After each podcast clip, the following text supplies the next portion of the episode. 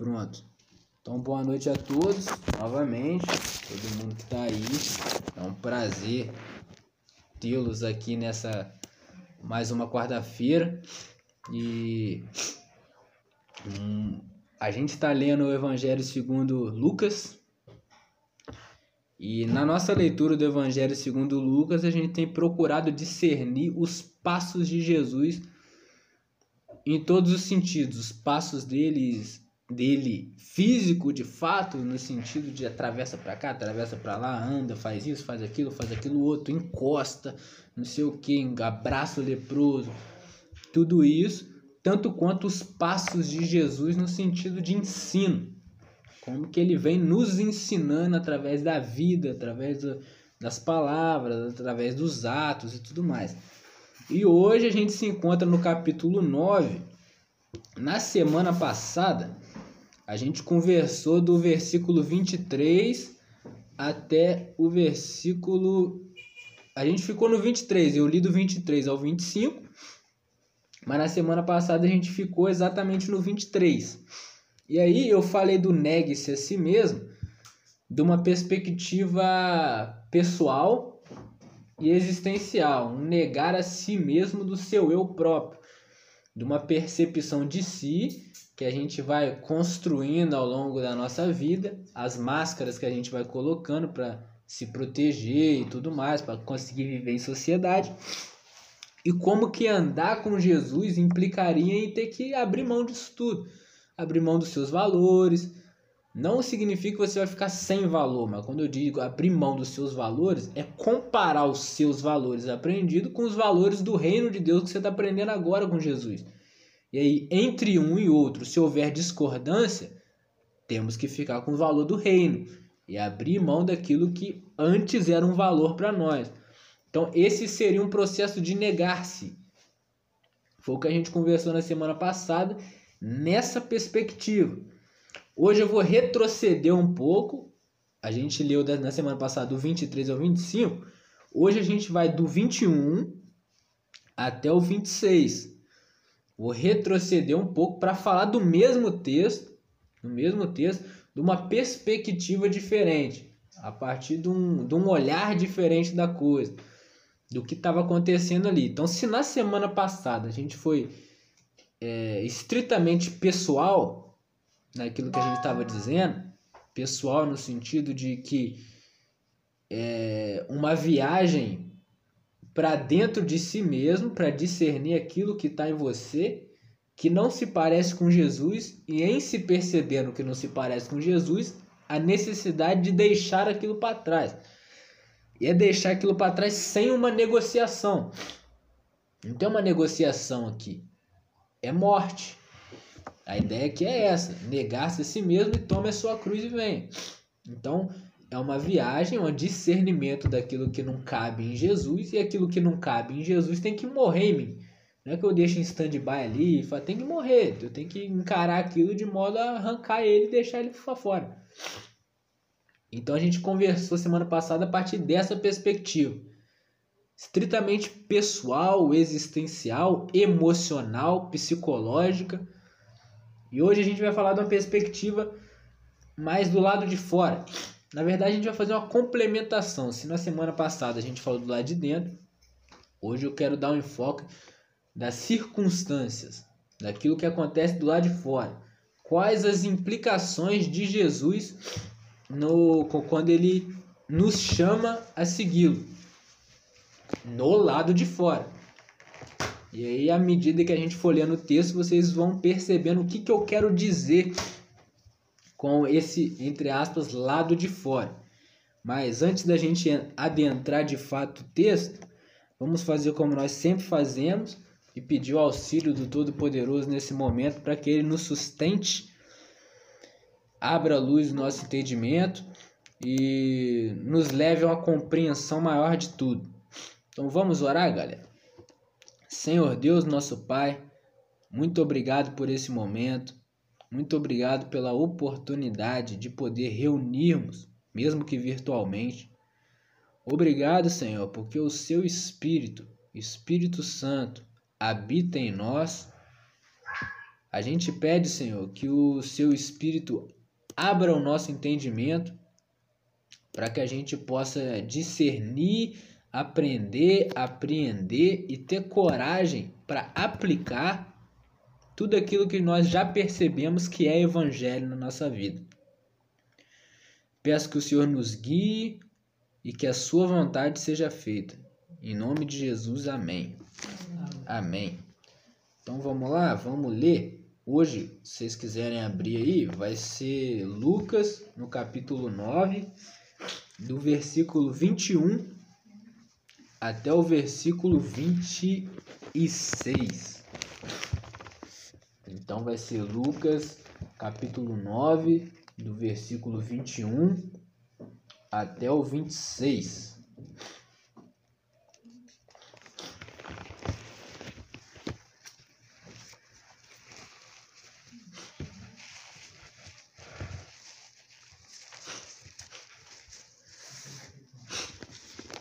Então, Lucas, no capítulo 9, a partir do versículo 21,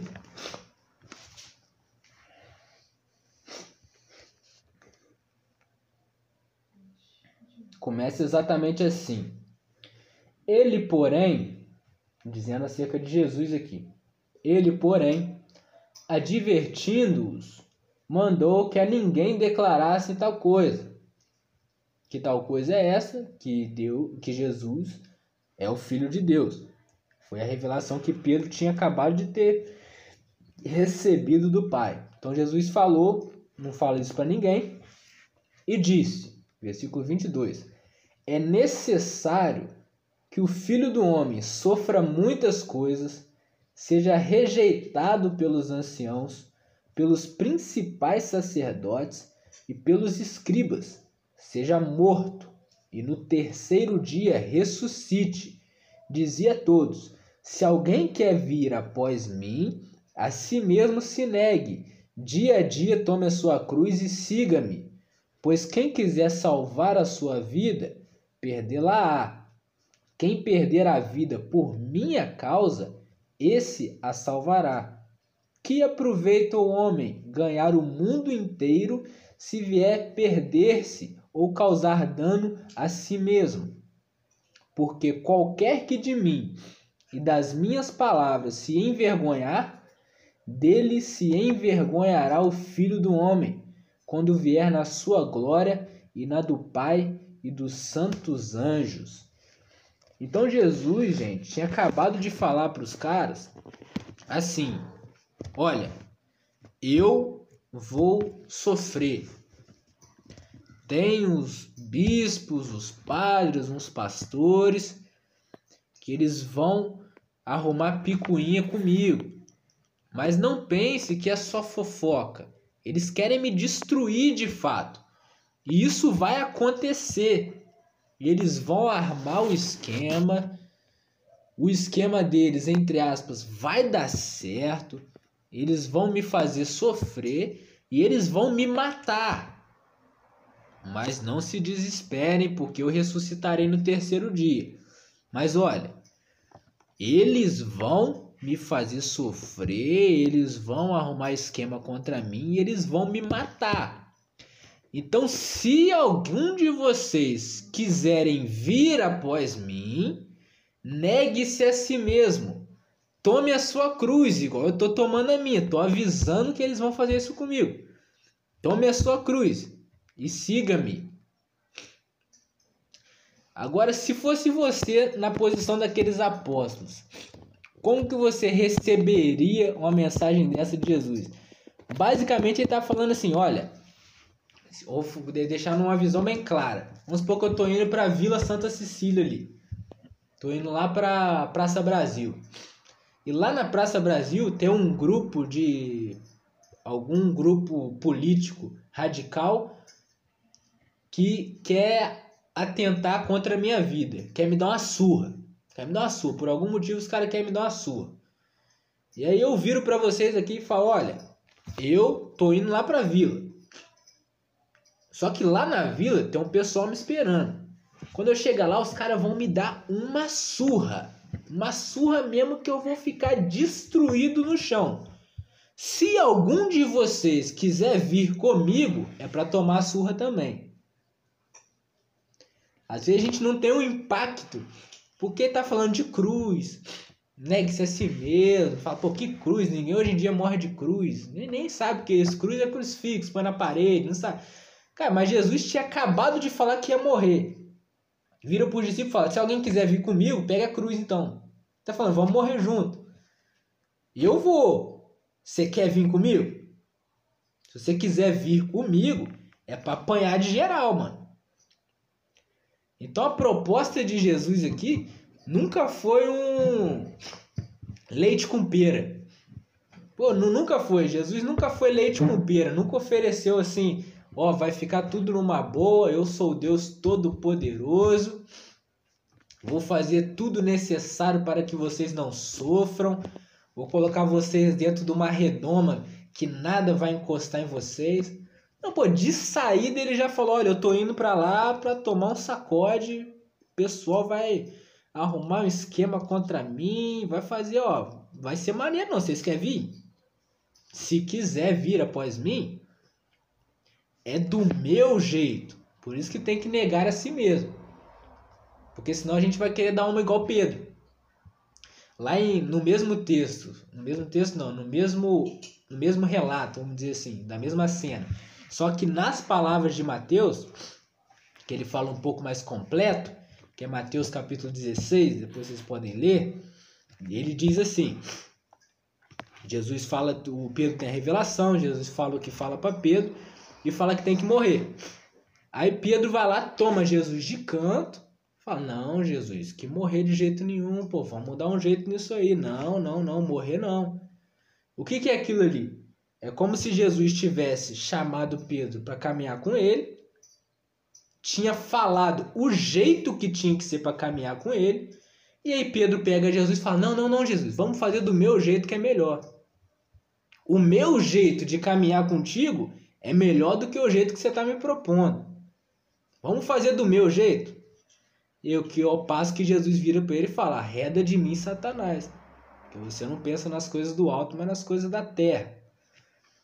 Isso é o negar-se a si mesmo. O Pedro, naquele momento, não negou a si mesmo. Ele quis andar com Jesus, mas do jeito dele.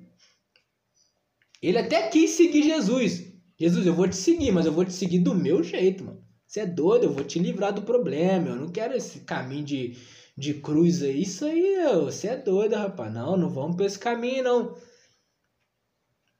Acha que é um guarda-costas de Jesus.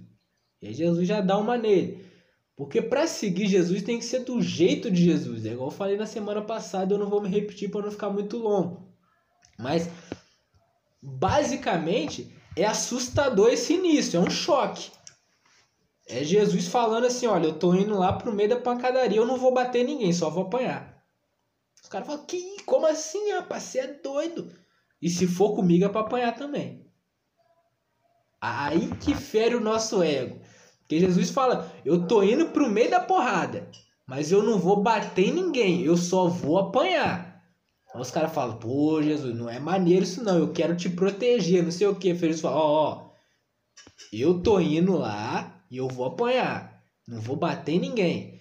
E se vocês quiserem vir comigo é para apanhar também. Porque é do meu jeito que a coisa funciona. Não vem comigo achando que você vai fazer do seu jeito que vai dar errado. Você não vai estar tá comigo, você vai estar tá contigo. Comigo é do meu jeito. Esse apanhar aqui custou a vida dos apóstolos. Aí a gente sempre pensa assim, pô, custou a vida dos apóstolos porque eles foram mártires, né? Eles foram martirizados, eles foram perseguidos. Não, isso aqui custou a vida dos apóstolos em todos os sentidos. Eles tiveram, desde esse momento, na verdade, desde o momento que eles começaram a seguir Jesus, até o momento que eles morreram, eles se negaram o tempo todo. E o que é se negar o tempo todo? É se colocar diante do princípio do evangelho e ver: é parecido? É, continua. Não é, sai. Só que muitas vezes a gente passa tanto tempo com o nosso si mesmo que a gente se apega emocionalmente a ele e ao jeito que ele resolve as coisas, que a gente quer resolver as coisas do nosso jeito. E a gente entra numa de seguir Jesus do meu jeito. Ir com Jesus, caminhando com ele, mas quando parecer alguma situação, eu vou resolver da minha forma. E aí Jesus de saída já fala: "Não, não, não, não, não, não, não. Não vai. Não vai. Se quiser vir após mim, é desse, desse, desse, desse jeito. Não tem como vir após mim se não for desse, desse, desse jeito. Porque se você vier após mim do seu jeito, você não está vindo após mim. Você está indo só contigo. Você só quer a minha presença para abençoar o seu jeito de fazer as coisas. É como se a gente quisesse fazer o que a gente quer e quisesse que Jesus abençoasse isso, como se fosse um aval. Tá? Você, pô, quero fazer isso aqui. Eu quero, sei lá, eu quero comprar um carro. Quero comprar um carro, quero comprar um carro, quero comprar um carro. Eu quero que Jesus me dê a bênção. Fala assim, vai lá, molecão, pode comprar seu carro. Tá abençoado. Aí você fala, ufa, agora eu posso fazer o que eu quero, porque Jesus falou. Não, você só está seguindo a si mesmo. Você não está seguindo a Jesus. E aí essa é a perspectiva interior. E da perspectiva exterior, é que quando a gente segue Jesus, a gente nega a si mesmo e anda nesse caminho que Jesus anda, o que nos aguarda é o que aconteceu com Jesus. Simples quanto parece. Não esperem receber flores se o nosso mestre que a gente segue recebeu pregos na mão. Seria uma inconsequência danada. Você fala, poxa, eu tô seguindo um cara. E o cara que eu tô seguindo terminou pregado. Você vai esperar o quê?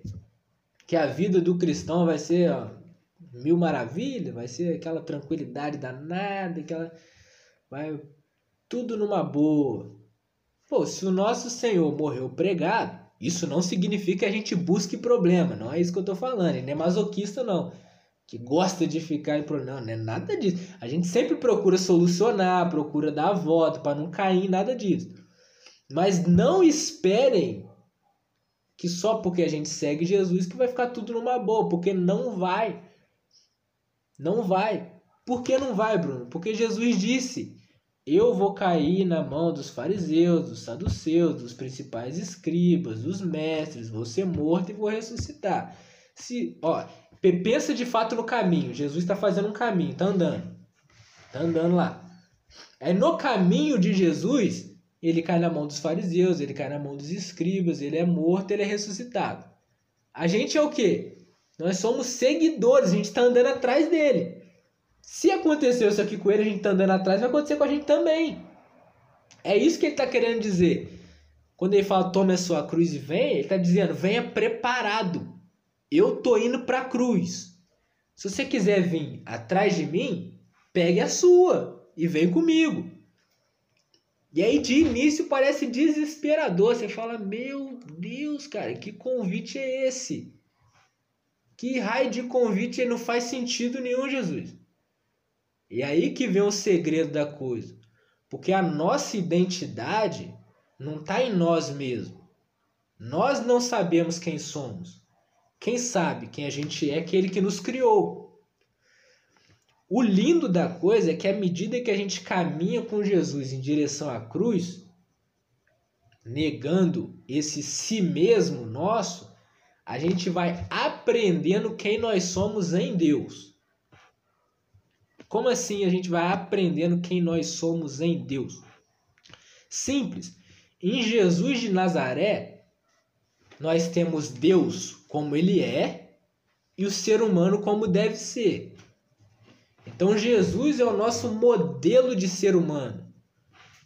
O dia que Jesus saiu do ventre de Maria, pela primeira vez na história, um ser humano de verdade pisou na terra. Porque todos os outros estão contaminados pelo pecado. Nós não sabemos ser humano. Nós somos humano de um jeito errado. Qual que é o jeito certo? O jeito de Jesus. Se o jeito certo é o jeito de Jesus, se a gente quer aprender a ser humano, é com ele. Ora, Eu passei tantos anos da minha vida aprendendo o ser humano do jeito errado. Se eu vou andar com Jesus agora, eu vou ter que começar a podar esse ser humano do jeito errado. O negue-se a si mesmo é a parte do, da poda. Só que o lindo é que, enquanto eu podo, vai aparecendo uma figura diferente em mim. Pensa numa árvore. A árvore tá toda com um galho para lá, para cá, para lá, não sei o que. Aí você vai lá, vai podando, vai dando as cortadas aqui, cortada lá, cortada ali. Pô, isso dói. Fala, caraca, até a tesoura, pimba, arrebentando toda hora. Só que à medida que você corta um galinho aqui, não deu muita diferença. Você corta outro lá, não deu muita diferença. Mas se você vai cortando vários, o conjunto da obra, a árvore que antes não tinha harmonia nenhuma, era aquele negócio, tá, cheio de um galho para tudo quanto é lado, vai ficando harmônica, vai ficando redondinha, a copa dela vai ficando bonita. Ou seja, esse negar-se a si mesmo não é um se matar, no sentido de que você vai perder a sua personalidade. Muita gente acha isso.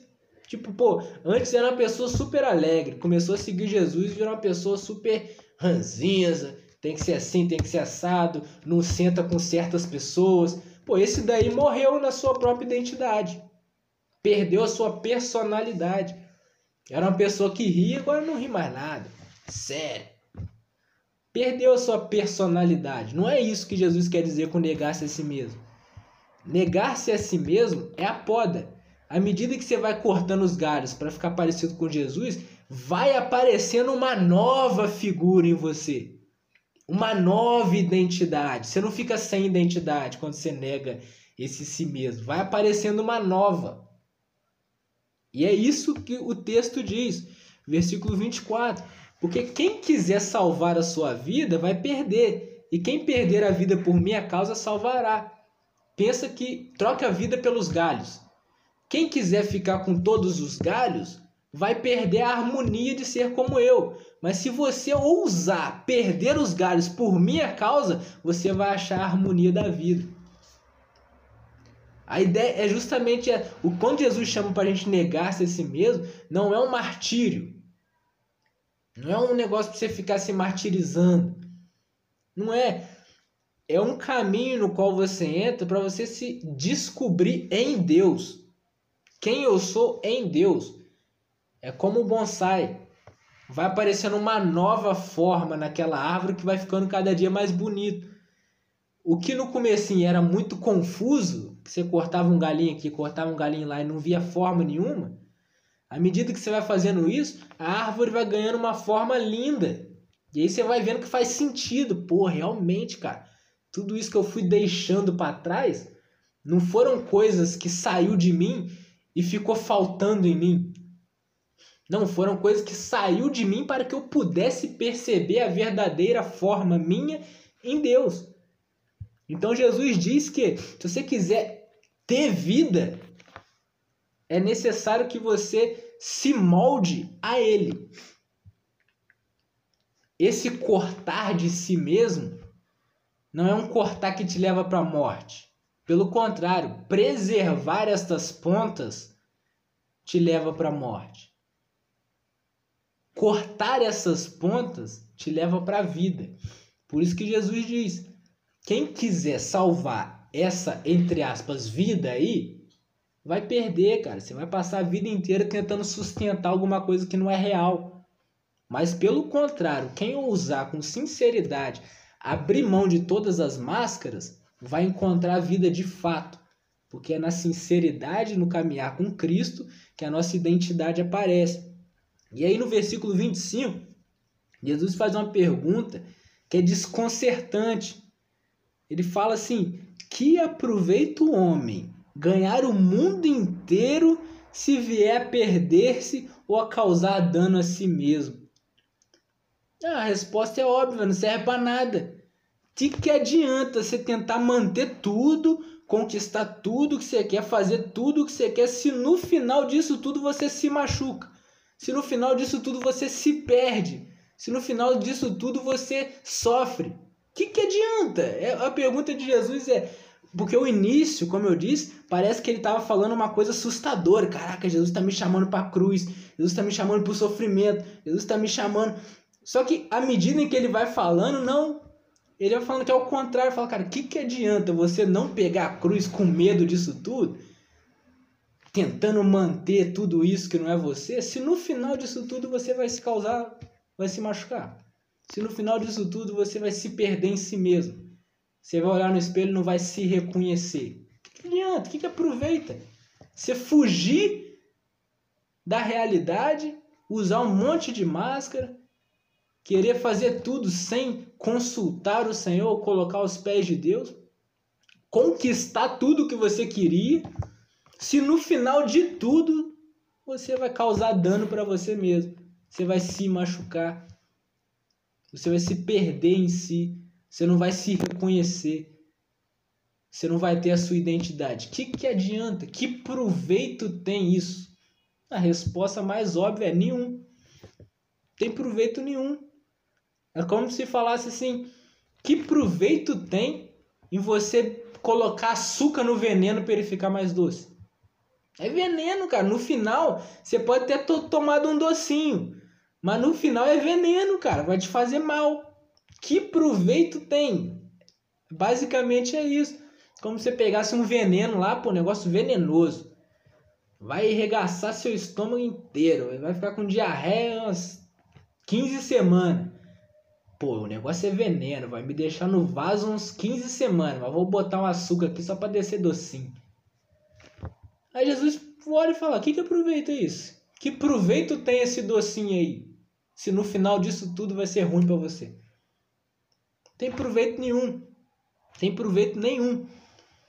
E aí ele diz no 26: Porque qualquer que de mim e das minhas palavras se envergonhar, dele se envergonhará o filho do homem quando vier na sua glória e na do Pai e dos santos anjos. Aqui parece um envergonhar no sentido de que tem uma deliberação. Embora eu saiba que é assim que anda com Jesus, eu não quero andar assim com Jesus, porque se eu andar assim com Jesus, pode ser que eu seja julgado como otário, que eu seja julgado como isso, como aquilo, como aquilo outro, assim como aconteceu com Jesus. Então, o cara querendo agradar e manter uma pose, ele nega a verdade do evangelho que ele já compreendeu. E Jesus diz simples assim, cara, que, que te aproveita fazer um negócio desse, cara? Que bem isso te faz. Querer salvar isso daí vai fazer você perder a vida, ao passo que jogar tudo isso fora vai fazer você encontrá-la. A ideia aqui é que o caminho com Cristo, desse discipulado, ou seja, ser aluno de Jesus, ele te custa do lado de dentro e ele te custa do lado de fora. A salvação é pela graça, mas o discipulado custa tudo. Entende? A salvação é pela graça, a gente não tem mérito nenhum. Deus resolveu te chamar e ponto. Porque ele é gracioso. Mas agora, ser aluno de Jesus vai te custar tudo. Porque quando a gente fala que é aluno, significa que a gente aprende de um mestre. Se você aprende de um mestre, é para praticar aquilo. Só que o ensinamento de Jesus é completamente contrário de tudo aquilo que a gente aprendeu. Então é necessário que a gente deixe muita carga pelo caminho. Não tem outro jeito. Não tem outro jeito. E nessa de deixar as cargas pelo caminho, você vai ficando leve. Embora o lado de fora tente colocar carga em você. Que aqui é os fariseus, os saduceus pessoal te julgando, falando que você é isso, que você é aquilo, desconfiando, não sei o que, não sei o que lá, querendo tramar contra você, fazendo plano contra você, querendo te passar a perna. Vai ter. Mas quando a gente deixa os pesos do lado de dentro para fora, todo o peso que te coloca do lado de fora não faz diferença nenhuma. Porque o lado de dentro tá leve. O caminho com Jesus é esse. Quando a gente vai tirando, podando, podando, você vai ficando leve do lado de dentro. E aí não importa o que acontece do lado de fora.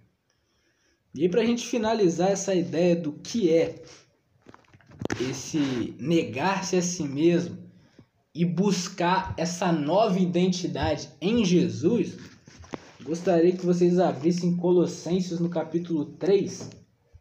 Eu não vou nem comentar esse texto.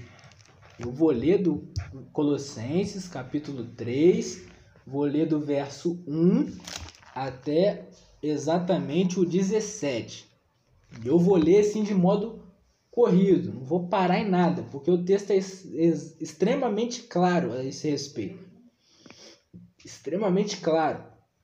É o jeito que o Paulo, apóstolo, tem de falar que para seguir Jesus é necessário negar-se a si mesmo, tomar a cruz e segui-lo. Porque não adianta nada ganhar o mundo inteiro se a gente causar o dano a si mesmo. Não adianta nada a gente fazer aquilo que a gente quer se aquilo que a gente quer nos machuca. Então, o jeito do Paulo de falar isso é exatamente o que está escrito lá em Colossenses, no capítulo 3, vai do verso 1 até o 17. Dá um tempo para vocês acharem aí.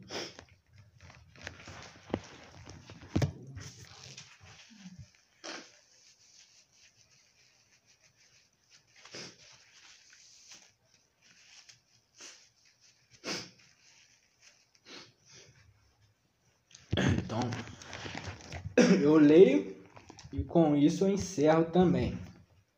Colossenses no capítulo 3, do verso 1 a gente vai até o verso 17. Diz assim o apóstolo Paulo: Portanto, se fostes ressuscitados juntamente com Cristo, busquem as coisas lá do alto onde Cristo vive, assentado à direita de Deus. Pensem nas coisas lá do alto, não nas que são daqui da terra, porque vocês morreram e a vida de vocês está com Cristo, em Deus. Quando Cristo, que é a nossa vida, se manifestar, então vocês também serão manifestados com Ele em glória. Fazei, pois, morrer a vossa natureza terrena, prostituição, impureza, paixão lascívia, desejo maligno e avareza que é idolatria. Por essas coisas é que vem a ira de Deus sobre os filhos da desobediência. Ora, nessas mesmas coisas vocês andaram também em outro tempo, quando viviam nela. Agora, porém, abram mão igualmente de tudo isso: ira, indignação, maldade, maledicência, linguagem obscena do vosso falar. Não minta uns para os outros uma vez que vocês se despiram do velho homem com seus feitos e se revestiram de um novo homem, que se refaz para o pleno conhecimento, pleno conhecimento segundo a imagem daquele que o criou. Esse, Cristo, nele não pode haver grego, nem judeu, nem circunciso, nem incircunciso, nem bárbaro, nem cita, nem escravo, nem livre, porque Cristo é tudo em todos. Se é assim, se não tem diferença de classe, se não tem diferença de cor, se não tem diferença de sexo, se não tem diferença de gênero, se Cristo é tudo em todos, revesti-vos, pois, como eleitos de Deus, santos e amados, de ternos afetos de misericórdia, de bondade, de humildade, de mansidão, de longanimidade. Suportai-vos uns aos outros, perdoai-vos mutuamente, caso alguém tenha motivo de queixa contra o outro. Assim como o Senhor vos perdoou, assim também perdoai. Acima de tudo isto, porém, esteja o amor, que é o vínculo da perfeição. Seja a paz de Cristo o árbitro em vosso coração, a qual também foste chamados em um só corpo, e sejam agradecidos. Habite ricamente em vós a palavra de Cristo. Instruí-vos e aconselhai-vos mutuamente em toda sabedoria, louvando a Deus com salmos, hinos, cânticos espirituais, com gratidão em vosso coração. E tudo o que fizerdes, seja em palavra, seja em ação, fazei-o em nome do Senhor Jesus, dando por ele graças a Deus Pai. Precisa nem falar nada, né? Precisa nem de comentário do o Paulo arrebenta a boca do balão da vez. Aí chuta o pau da barraca. Você vai falar o quê?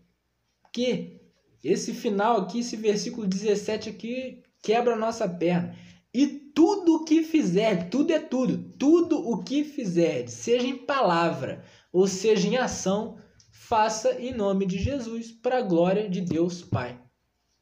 Então, aqui em Colossenses, do capítulo 3, do verso 1 até o verso 17, a gente tem uma síntese paulina do que significa o que Jesus disse. Se alguém quiser vir após mim, negue-se a si mesmo, tome a sua cruz, dia a dia, e siga-me. Simples desse jeito, era exatamente isso que eu gostaria de ter falado hoje. Se alguém quiser fazer alguma pergunta, alguma participação, pedido de oração ou alguma coisa do tipo, podem ficar à vontade e eu encerro por aqui.